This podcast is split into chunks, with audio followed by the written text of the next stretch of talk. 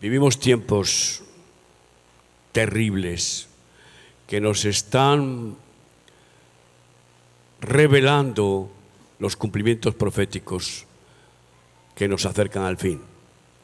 Lo triste es que muchos no se dan cuenta y se conforman con practicar una religión dominical, pero no reaccionan ante las estrategias diabólicas que no hacen más que avanzar y avanzar. Parecería que Jesucristo no venció, pero sí, que venció al diablo, venció al mundo y al pecado y a la muerte. Pero parece que la iglesia no tomamos esa victoria y no echamos fuera los reinos de maldad como nuestros padres en la fe. Segunda de Pedro 1, 16 a 21. Porque no os hemos dado a conocer el poder y la venida de nuestro Señor Jesucristo siguiendo fábulas artificiosas, sino como habiendo visto con nuestros propios ojos su majestad. Si tú no puedes decir eso porque no lo has experimentado, entonces vas a hablar de lo que te han hablado, vas a transmitir una tradición, pero no el testimonio vital del poder de Dios. Ayer tuvimos campaña en Valencia y hubo sanidades de personas de forma sobrenatural. Así que lo que, lo que predicamos es lo que vivimos, si no, mejor callar. Y hemos experimentado no fábulas, no cuentos religiosos, sino el poder que nos trajo Cristo Jesús. Pues cuando Él recibió de Dios Padre honra y gloria, le fue enviada desde la magnífica gloria una voz que decía, este es mi Hijo amado en el cual tengo complacencia. Cuando voy a Israel, eh, pues al grupo les digo claramente cómo allá en la transfiguración Dios Padre se manifestó así con, con Jesucristo y también cuando subió de las aguas de ser bautizado en el Jordán por Juan el Bautista. En, en la misma forma, el Padre concedió absoluta gloria, autoridad, potestad a su Hijo Jesucristo. Y si Él es dueño absoluto, ¿a quién temeremos? ¿Y por qué no viviremos en esa potencia que nos ha concedido también a nosotros? Y nosotros oímos esta voz enviada del cielo cuando estábamos con Él en el Monte Santo. Tenemos también la palabra profética más segura, a la cual hacéis bien en estar atentos como a una antorcha que alumbra en el lugar oscuro, hasta que el día esclarezca y el lucero de la mañana salga en vuestros corazones. Entendiendo primero esto, que ninguna profecía de la escritura es de interpretación privada, porque nunca la profecía fue traída por voluntad humana, sino que los santos hombres de Dios hablaron siendo inspirados por el Espíritu Santo. Vivimos en un tiempo en el que la iglesia tiene que buscar revelación profética con toda urgencia, para que estemos avisados de lo que Dios va a permitir que se produzca para que estemos avisados de las cosas que han de venir, que son terribles, y para que no ignoremos las maquinaciones del diablo, como bien dijo el apóstol Pablo. Y así, pues no nos pillaría por sorpresa, porque si el padre de familia supiera cuándo viene el ladrón a su casa, velaría. Y así nos encontrarían con la sorpresa de los matrimonios que se divorcian y ya luego no tiene arreglo. Así no se encontrarían los padres con la sorpresa de que sus hijos son pervertidos en concupiscencias, lascivias, lujurias, drogas y, bueno, son absorbidos por Babilonia que está extendiéndose por toda la tierra. Yo no voy de profeta por el mundo, pero estoy seguro de que tengo el deber y el derecho, la responsabilidad de profetizar. ¿Y eso por qué? Porque lo dice la palabra de Dios. En 1 Corintios 14, 1 dice el apóstol Pablo a los Corintios, seguid el amor y procurar todos los dones espirituales, pero sobre todo que profeticéis. Es una prioridad. ¿Y qué es lo que pasa? Cuando escasea la profecía, el pueblo se desenfrena. Pero cuando viene la profecía y advierte Dios de lo que va a suceder y sucede, pues el pueblo tiembla. El pueblo tiembla. Cuando Pedro profetizó que Ananías caía muerto y cayó muerto, y después profetizó que Zafira caería muerta por su engaño y cayó muerta, toda la iglesia tembló. Toda la iglesia recuperó el temor de Dios, que es el principio de la sabiduría. Sin profecía el pueblo se desenfrena y escasea la profecía. Hoy vivimos pues comprobando lo que dice el Salmo 74, 9, no vemos ya nuestras señales. No hay más profetas ni entre nosotros quien sepa hasta cuándo. Y ese es el problema.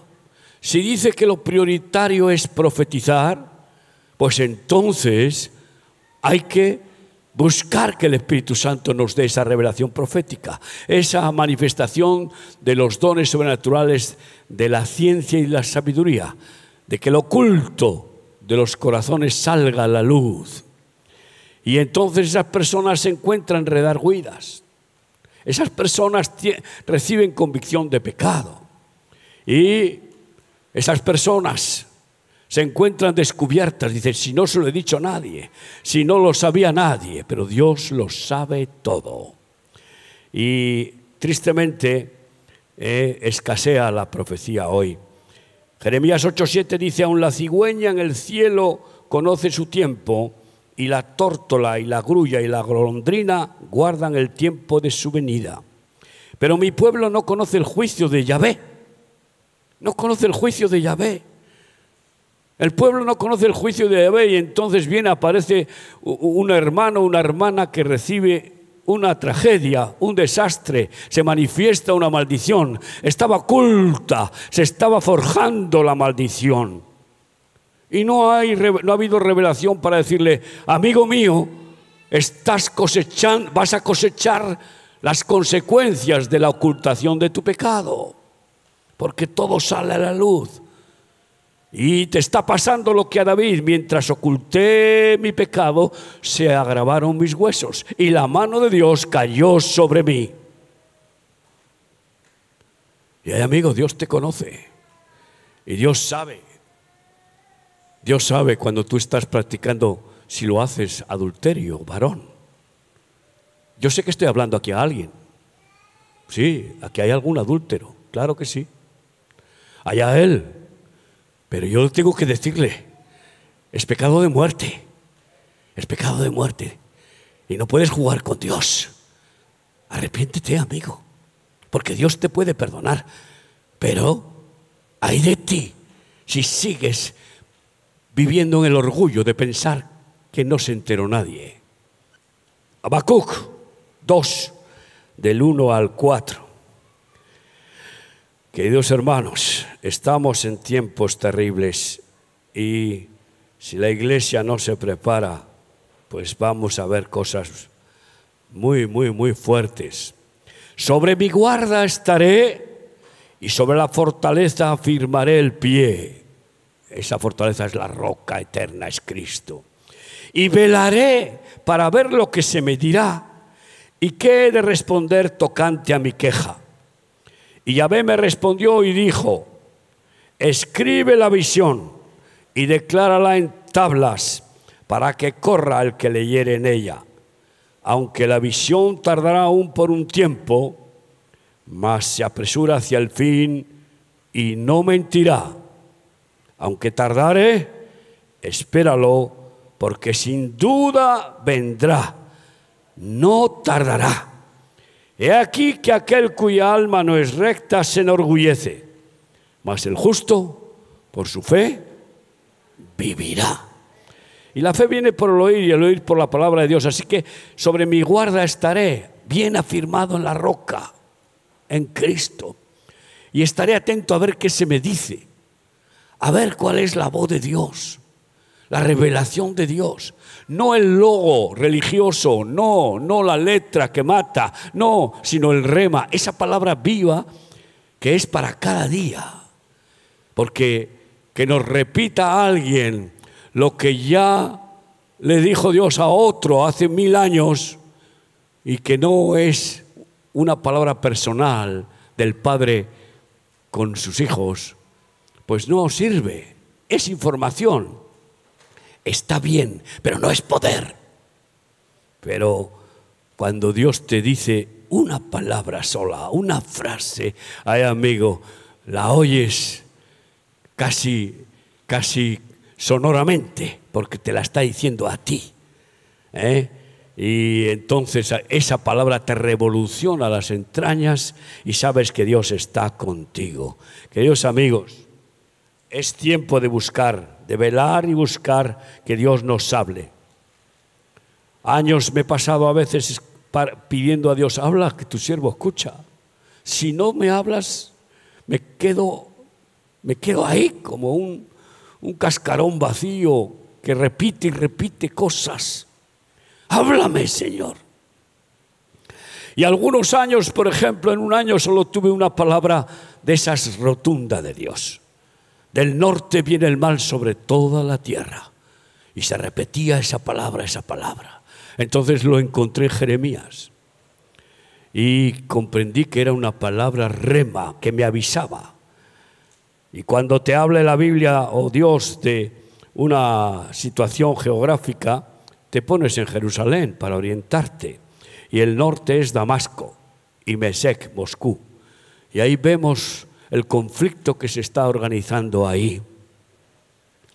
Y cómo eso va a reventar por todos los lados, pero muy, muy próximamente. Porque Jesús ya profetizó que las señales del fin era bueno, oiréis de guerras y rumores de guerras, pero todavía no es el fin porque tendrá que ponerse nación contra nación y reino contra reino. Esa es la tercera mundial, no dos bloques de naciones, uno contra otro, como fueron las dos primeras guerras mundiales, sino todos contra todos. Una de las señales del final de los tiempos es cuando Jesús dijo, será como en tiempos de Noé. ¿Y qué significa? Que en tiempos de Noé Dios se hartó de que toda la tierra estaba en violencia y trajo el diluvio universal. Y la violencia está creciendo por todas partes. La gente se está volviendo violenta hasta para conducir y para agredir de una manera o de otra, insultando. Hay violencia hasta, hasta en el Congreso de los Diputados. No tienen ninguna caballerosidad, no tienen ninguna dignidad del lenguaje y el respeto, sino que sueltan toda clase de desabruptos. Pero hay violencia callejera que crece y crece en todo el mundo. Esa es señal terrible que avisa que Dios va a decir basta y va a derramar quebrantamiento sobre la tierra. Queridos hermanos, sí, cada año nosotros tenemos un congreso de palabra profética en Jerusalén. Este año tendremos, si Dios quiere, el décimo congreso en noviembre, 26 de noviembre. Y el lema de este año es jubileo. Empieza el jubileo en la fiesta de Sukkot en septiembre, 50 años. Y es un año especial, 2017, porque este año es el 50 aniversario de la liberación de Jerusalén.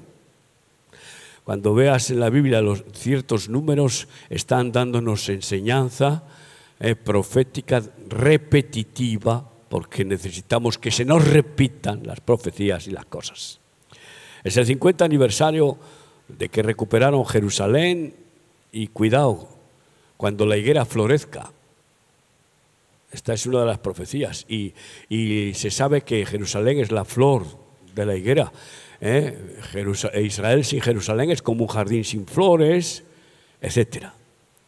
Y este año, bueno, pues es el 70 aniversario de, eh, del establecimiento de Israel como nación. Fue en el 47, aunque se consolidó en mayo del 48. Del 48. Y fíjate tú, el número 70 también marca bien claramente ¿eh? un ciclo eh, temporal mm, de, cierre, de cierre eh, profético. Y este año pues es el centenario también de la conquista de Jerusalén por los, por los ingleses que la liberaron de los turcos y que prometieron que se lo daban a, los judíos con el pacto de Balfour hace 100 años y no lo cumplieron. Y ahora miren ustedes lo que está sucediendo en Inglaterra. ¿eh? Está sucediendo que está recibiendo quebrantamiento de Dios y va a ser mucho mayor. Porque han sido engañadores y han, eh, bueno, pues perjudicado, perseguido, maltratado a los judíos en los últimos 100 años. Y ya sabes, el que te bendijere será bendito y el que te maldijere será maldito. ¿Eh? Pues el presidente de, de Venezuela, Chávez, dijo, maldigo a Israel desde mis entrañas. Al año siguiente tuvo cáncer de entrañas. Y bueno, pues este año es el 500 aniversario de, la Reforma, también es el 500 aniversario de la conquista otomana de Israel, qué curioso. ¿eh?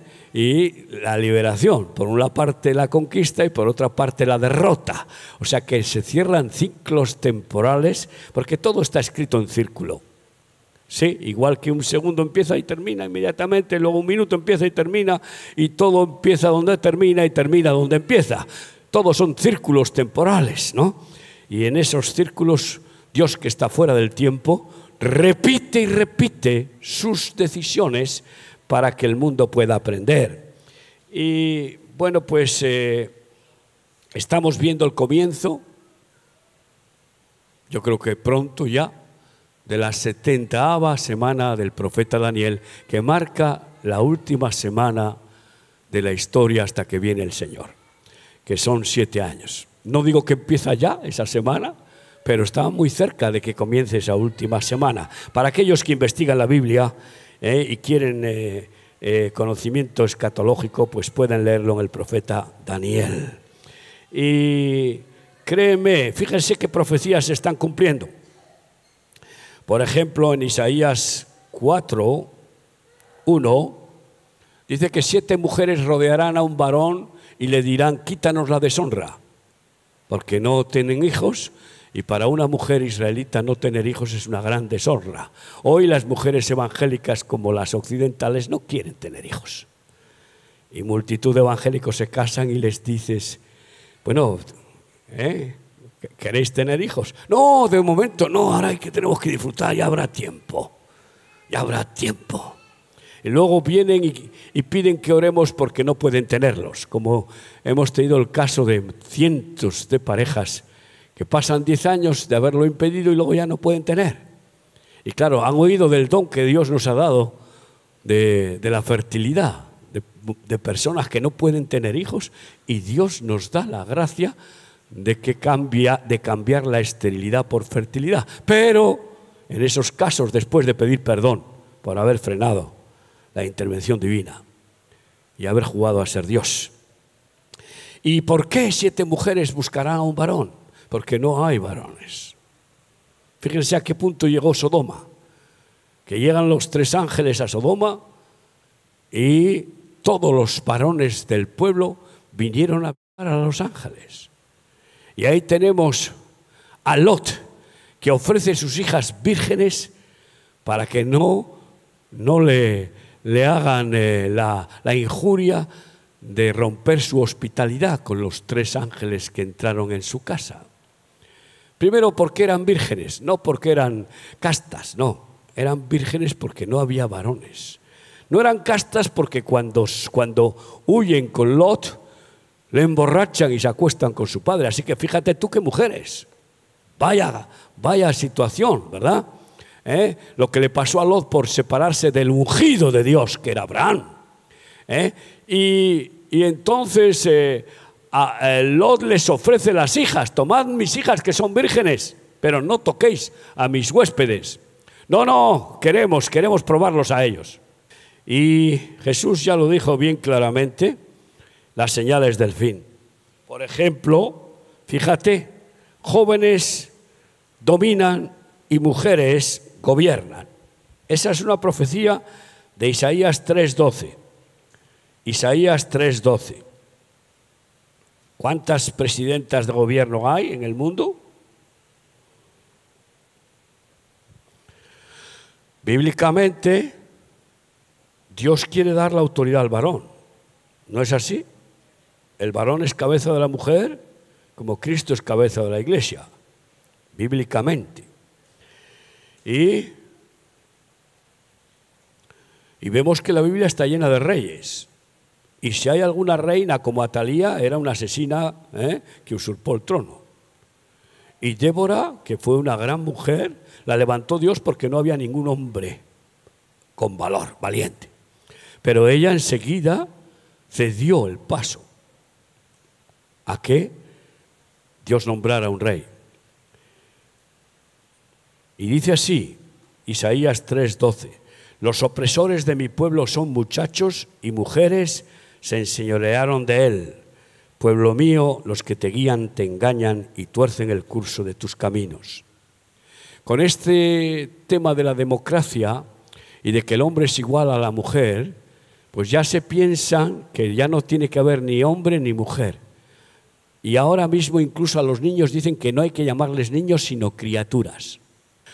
Pero ¿dónde estamos en este tiempo en el que vivimos? El matriarcado se ha extendido de tal forma que incluso ese machismo vergonzoso, repugnante que hubo, que era, la situación en la que se vivió con la dictadura, y que bueno, ha sido histórico, milenario, que aún funciona en todo el Islam, con 1.500 millones de seres humanos, son machistas. La mujer no tiene derecho, vamos, menos derecho que una cabra, créeme. Y, además, el voto de un hombre vale por el de dos mujeres. Está establecido así. Y lógicamente, en esa liberación del machismo, ahora se pasa al otro extremo. Y viene el feminismo pero ni lo uno ni lo otro. Cada uno, el hombre y la mujer, tenemos funciones diferentes. Pero ¿cómo vamos a ser iguales? No podemos ser iguales. Sabes que no existirá ni la igualdad ni en el cielo ni en el infierno. Habrá premios diferentes, cargos diferentes en el cielo y habrá castigos diferentes en el infierno. No hay igualdad. No, eso es, eso es una falacia.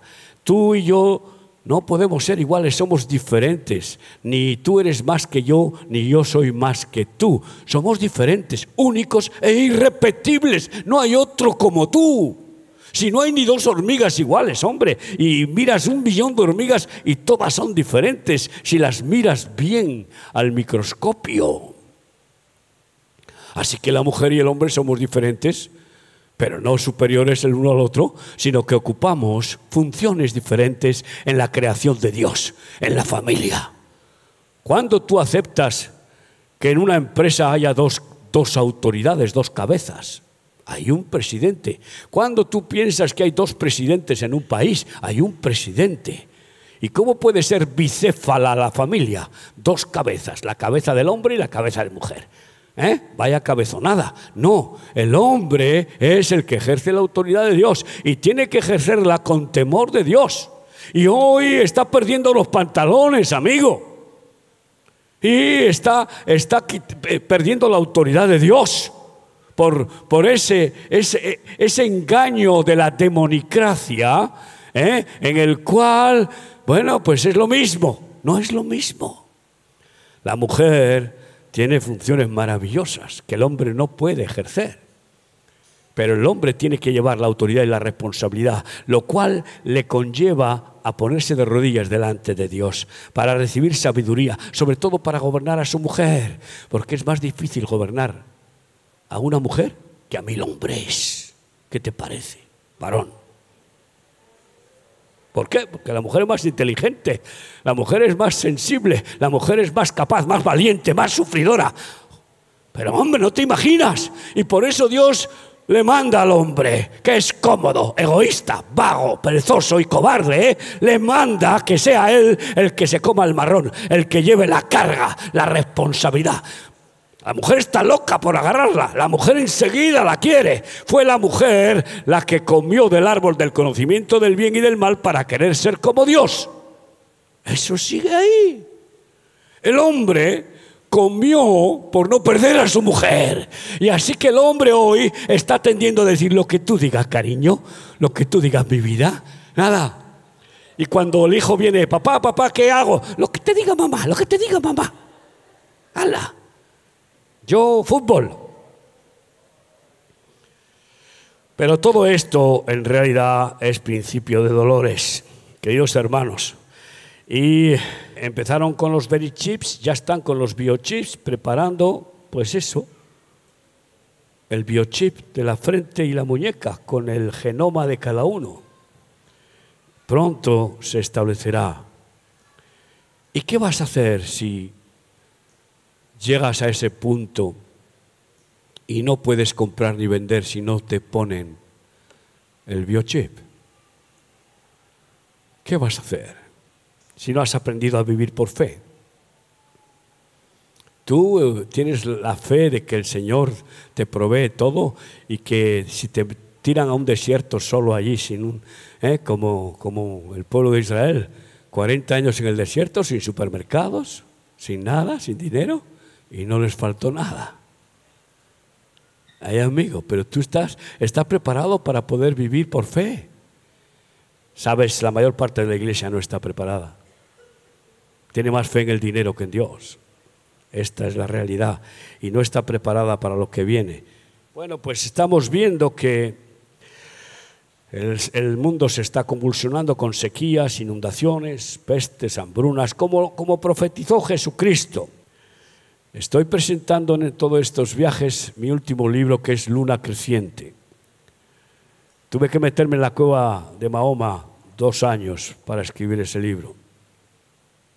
Y aunque teníamos experiencia de relaciones con el Islam en los 18 países de África donde estamos, sin embargo, pues había que investigar bien el Corán. Y te digo de verdad, es terrible cómo se expande el Islam y qué plan tiene. La iglesia no está preparada para enfrentar ese, ese tema. Y como la iglesia no cumplió con el plan de Dios de ir a esos países, ellos vienen acá, a ver si por fin aquí les llevamos a Cristo. Pero sabes que el Islam está esperando el último Mahdi, el levantamiento del último Mahdi, teniendo también la misma profecía parecida que en la Biblia sobre el anticristo. Muchas de las cosas del Corán han sido copiadas de la Biblia, algunas mal copiadas, otras pues más o menos.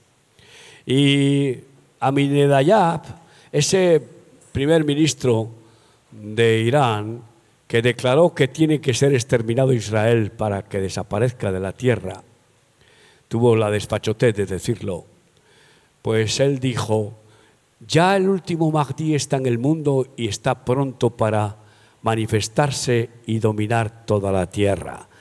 Solamente hace falta que se cumpla la profecía del Corán de que tiene que establecerse el caos sobre toda la tierra. Y después de ese caos se levantará el pacificador, el último Mahdi. Y añadió, no importa que tengamos que sacrificar 10 millones, 100 millones, 200 millones de musulmanes con tal de crear el caos. ¿Para qué? Para que todo el mundo en pánico acepte al último Mahdi. Y sabes, en la Biblia no aparece Alá más que en un solo versículo. Está en el libro de, de Daniel, el profeta Daniel, el capítulo 11, 37 y 38, dice que el anticristo no respetará a ningún Dios, ni al Dios de sus padres, es decir, ni a Yahvé, al Dios de, de Israel, sino que respetará solamente a la Maocín, al Dios de las fortalezas, al Dios de la guerra. Es al único que respetará. Yo les quiero decir con todo esto que la iglesia tiene que reaccionar. No puede ser que estemos eh, practicando, pues eso, rito y que eh, caigamos en el humanismo cristiano. Eh, ese humanismo que acepta la evolución. Ese humanismo que incluso ya hay pastores que dicen que, bueno, Dios agarró un orangután y le, le sopló y lo transformó en ser humano. Ese humanismo que acepta que la creación tiene millones de años, totalmente anticientífico. ¿Eh? Ese humanismo que cambia el Espíritu Santo por psicología, pedagogía, psiquiatría, planificación familiar, etc. En una palabra, está transformándose la Iglesia en un humanismo cristiano que la lleva a una crisis espiritual increíble. Hay una decadencia muy grande. Yo viajo y viajo por todo el mundo y veo que, que, los creyentes se conforman con, con practicar un culto dominical. Y si hay otra actividad de oración, casi no vienen. Y si hay evangelismo, casi no van. Y, y, si hay que hacer un llamado a misiones, ¿qué dices? Pero estás loco. Ya no envía misioneros. ¿Esta es la realidad o no? ¿Esta es la realidad o no? Hablas de, que Jesús no mandó a hacer creyentes, sino que mandó a hacer discípulos. ¿Y qué pasa? ¿Cuántos están dispuestos a ser discípulos de Cristo y a dejarlo todo para seguir al Maestro como escuderos? Esta es la tragedia, amigos. ¿Y por qué? Pues porque el enemigo ha, ha infiltrado bien esa tibieza con la raíz de todos los males, que es el amor al dinero, el amor al mundo. Y el que ama al mundo, el amor del Padre, no está en él. Queridos hermanos, y yo les digo, cuando venga el Hijo del Hombre, ¿hallará fe en la tierra? ¿Qué pregunta hace Jesús? En Lucas 18, 8, después de la parábola de la viuda y el juez injusto. ¿Qué significa?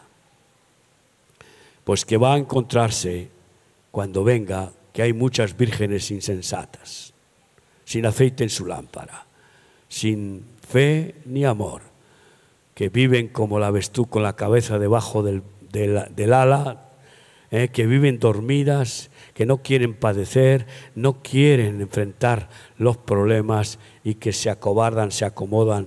Eh, esas se quedarán aquí. Queridos hermanos, este año es un año tan crucial que se podrá ver en el cielo la visión que tuvo Juan el amado en Apocalipsis 12.1.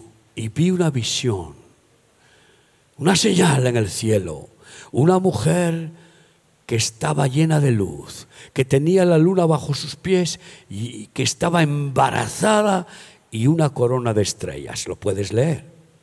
Pues la constelación Virgo, que es la última de nuestras constelaciones, es esa mujer, esa señal. No, esa mujer no es, esa señal. Ya está formada. Ahora está embarazada de Júpiter, que es el, que simboliza, el astro que simboliza al, al Dios del Olimpo más terrible y Dios de los dioses del Olimpo el que devora a sus hijos y les arranca la cabeza al, nacer. ¿eh? Pero en la fiesta de Sukkot, Júpiter sale del vientre de Virgo y entra de lleno el sol y la ilumina. Este año en Sukkot veremos cómo Dios empieza a realizar el gran milagro de producir acercamiento de las iglesias. Ya lo estamos viendo, ya lo estamos viendo como eh, hoy estamos aquí juntos. Hace años igual no, podía ser. Eh, pero eso va, a potenciarse a un nivel en que nos vamos a juntar. ¿Por qué?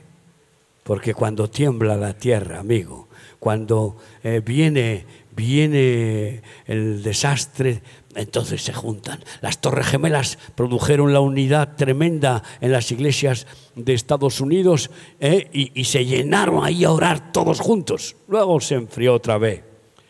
Pero créeme, el Señor va a hacer el gran milagro que es unir a su iglesia, a la verdadera iglesia. Por eso en nuestros congresos de todo el mundo este año hemos proclamado con, con certeza el lema Unión Apostólica. Los verdaderos apóstoles van a ser unidos, que son muy poquitos. Hoy parece que todos quieren ser apóstoles. Y ves hasta las mujeres que te dan una tarjeta que pone apóstol y profeta. Y yo le digo, mujer, ¿te has cambiado el sexo también? Porque apóstol es masculino y profeta es masculino. Ah, es que apóstola suena, suena muy raro, apóstola. No, es que no, es que suena muy raro, no, es que no existe. Ese ministerio no existe en la Biblia. Profetiza sí, puede profetizar la mujer, pero no ser profeta ni apóstol. Pero ahí está el matriarcado del que estamos hablando. Pero es increíble. Viene alguien y te pregunta, ¿tú qué eres, pastor? Y dice, ah, solamente pastor. ya es que hay superpastores, superapóstoles. ¿A dónde está la iglesia hoy? Pues créeme que el Señor se va a enfadar de todo esto y va a quebrantar la iglesia.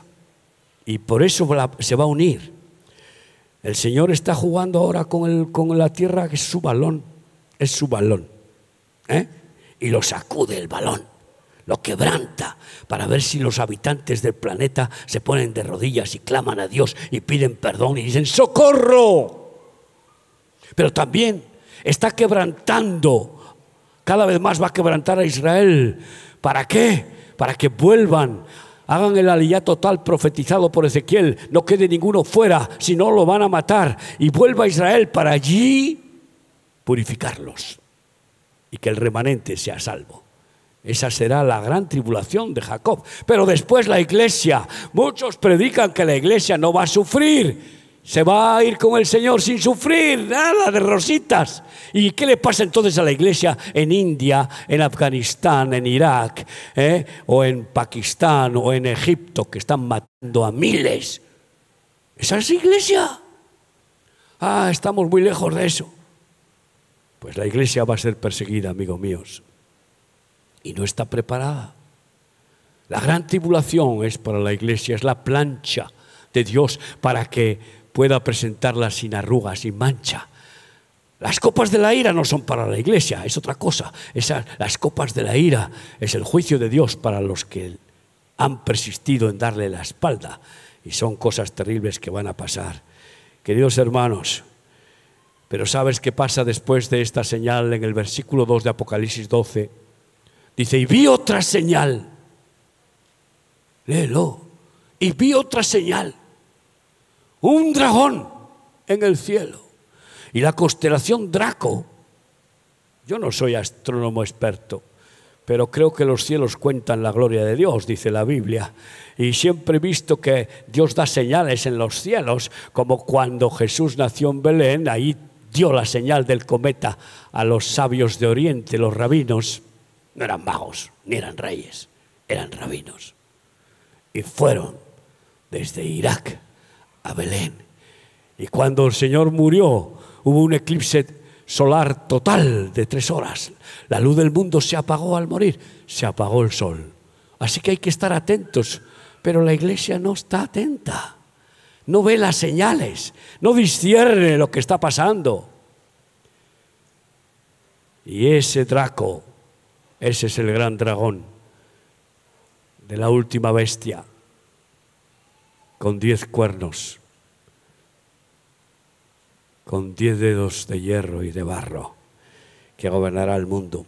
Pero es tremendo cuando ves que los papas están diciendo es necesario que todos los gobernantes del mundo se sometan a un poder único mundial y que todos los bancos se, se unan bajo un banco mundial.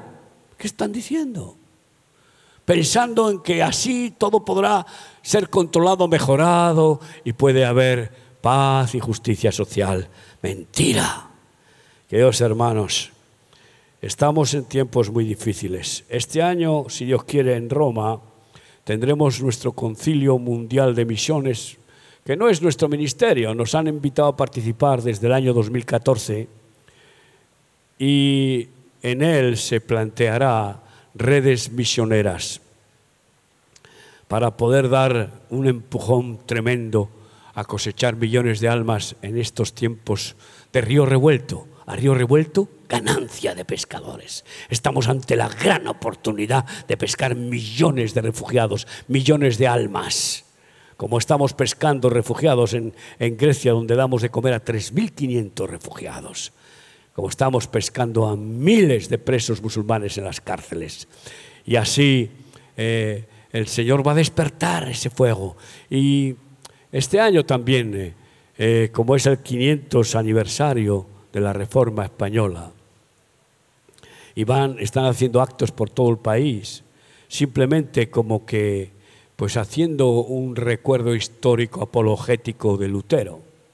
Pero Lutero no quería salir de la Iglesia Católica y no, no denunció, por ejemplo, eh, la, mentira del purgatorio y tantas otras cosas. ¿no? Entonces, en este año nosotros estamos pensando que es tiempo de poner 95 tesis evangélicas de las verdades que Jesucristo dejó bien claras para fundar su iglesia. Y las pondremos y clavaremos sobre aquellas iglesias evangélicas que acepten estas 95 tesis.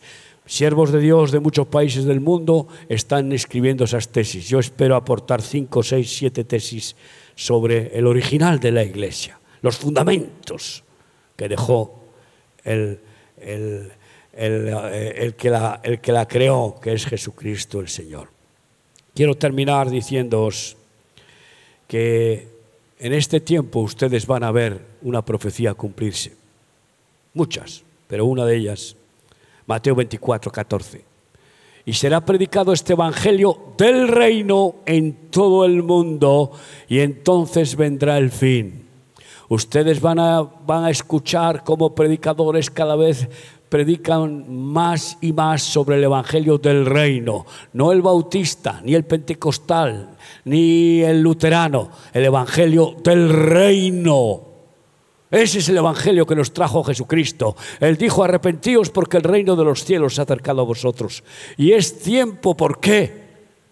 Pues es muy sencillo, porque la iglesia tiene que salir de la religión para formar ciudadanía del reino de los cielos. Jesucristo ni era cristiano ni fundó el cristianismo, él era judío y dime dónde pone en la Biblia que era que fundó el cristianismo. Él vino a establecer su reino y su justicia. Él no vino a fundar otra religión porque la que Dios dio fracasó, no fracasó, fracasó el hombre. La religión única que Dios dio se la dio a los judíos y no para salvar a nadie, les dio la Torá, la Biblia en el monte Sinaí. Murieron tres mil inmediatamente. No dio esa religión para salvar, sino para condenar. La ley es para castigar, la ley es para condenar al pecador, pero para salvar. Él no dio una nueva religión, Él dio a su Hijo Jesucristo. Y Él es el único que salva. Ya está bien de religión, ya está bien de religión.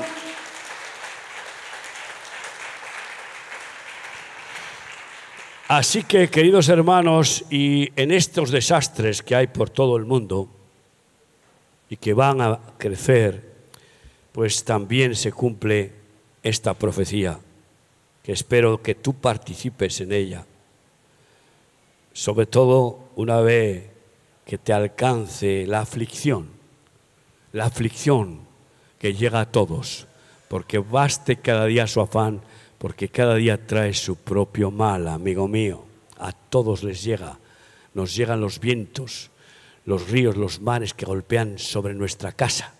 Si está sobre la roca no cae, pero golpean. Pero si la casa está sobre la arena, sobre la religión, sobre el dinero, sobre la política, me da igual, sobre la carne familiar, caerá. Pero después de estas aflicciones, mira qué promesa más hermosa para todos. Joel 2:28, y después de esto derramaré mi espíritu sobre toda carne y profetizarán vuestros hijos y vuestras hijas. Hemos hablado de profecía, qué hermoso que vuestros hijos y vuestras hijas profeticen y que de repente el Espíritu Santo tome a una niña de 13, 14, 15 años o a un niño de la misma edad y el Espíritu Santo le ponga las palabras proféticas y no pueda contenerlas no pueda frenarlas. Porque ¿quién impedirá la profecía cuando Dios la da? Yo he tenido experiencias en ese sentido tremendas. Y vuestros hijos y vuestras hijas profetizarán, vuestros ancianos soñarán sueños y vuestros jóvenes verán visiones. Y también sobre los siervos y sobre las siervas derramaré mi espíritu en aquellos días, y daré prodigios en el cielo, señales, y en la tierra, sangre y fuego y columnas de humo. El sol se convertirá en tinieblas y la luna en sangre. Hemos visto dos tétradas de lunas sangrientas en dos años consecutivos, algo único que sucede cada 500 años. Y la luna en sangre antes que venga el día grande y espantoso de Yahvé, antes que venga el juicio, las copas de la ira de Dios. Y todo aquel que invocar el nombre de quién, de Yahweh, será salvo. El nombre de Yahweh, el nombre de Jesucristo, porque es el mismo Dios. ¿eh? Porque en el monte de Sión y en Jerusalén habrá salvación, como ha dicho Yahvé, y entre el remanente al cual él habrá llamado. Eso se llama la lluvia tardía, el último Pentecostés, que vendrá después del quebrantamiento, después de que veamos cómo la sequía azota, produce estragos. Hay peligro de que mueran millones de almas ahora en África subsahariana. Se han encontrado no sé cuántos cadáveres por huir de la sequía y han muerto en el desierto. Así que, queridos hermanos, vamos a, sufrir grandes tribulaciones. Vamos a, a tener que reaccionar orando, orando y evangelizando y buscar que Dios nos hable proféticamente. Cierra tus ojos ahí donde estás. ¿Quieres que el Señor te revele que estés preparado para ver por dónde está atacando el diablo a tu matrimonio, a tus hijos, para ver dónde te quiere el diablo. ¿eh? Robar, matar y destruir. Quieres estar avisado, preparado para bendecir a los demás y ser una trompeta profética a otros. Ponte de pie ahí donde estás conmigo. Padre, en el nombre de Cristo, yo te ruego, Dios Santo, te ruego, bendito Dios, que tú, Señor, inspires y reveles de sueños, visiones, profecías y que uses a estos hijos tuyos como sofares, trompetas de tu boca para avisar al mundo, para que estén preparados y para que puedan refugiarse en tu sombra omnipotente, bajo tus alas. Bendícelo, Padre, en el nombre de Cristo. Amén.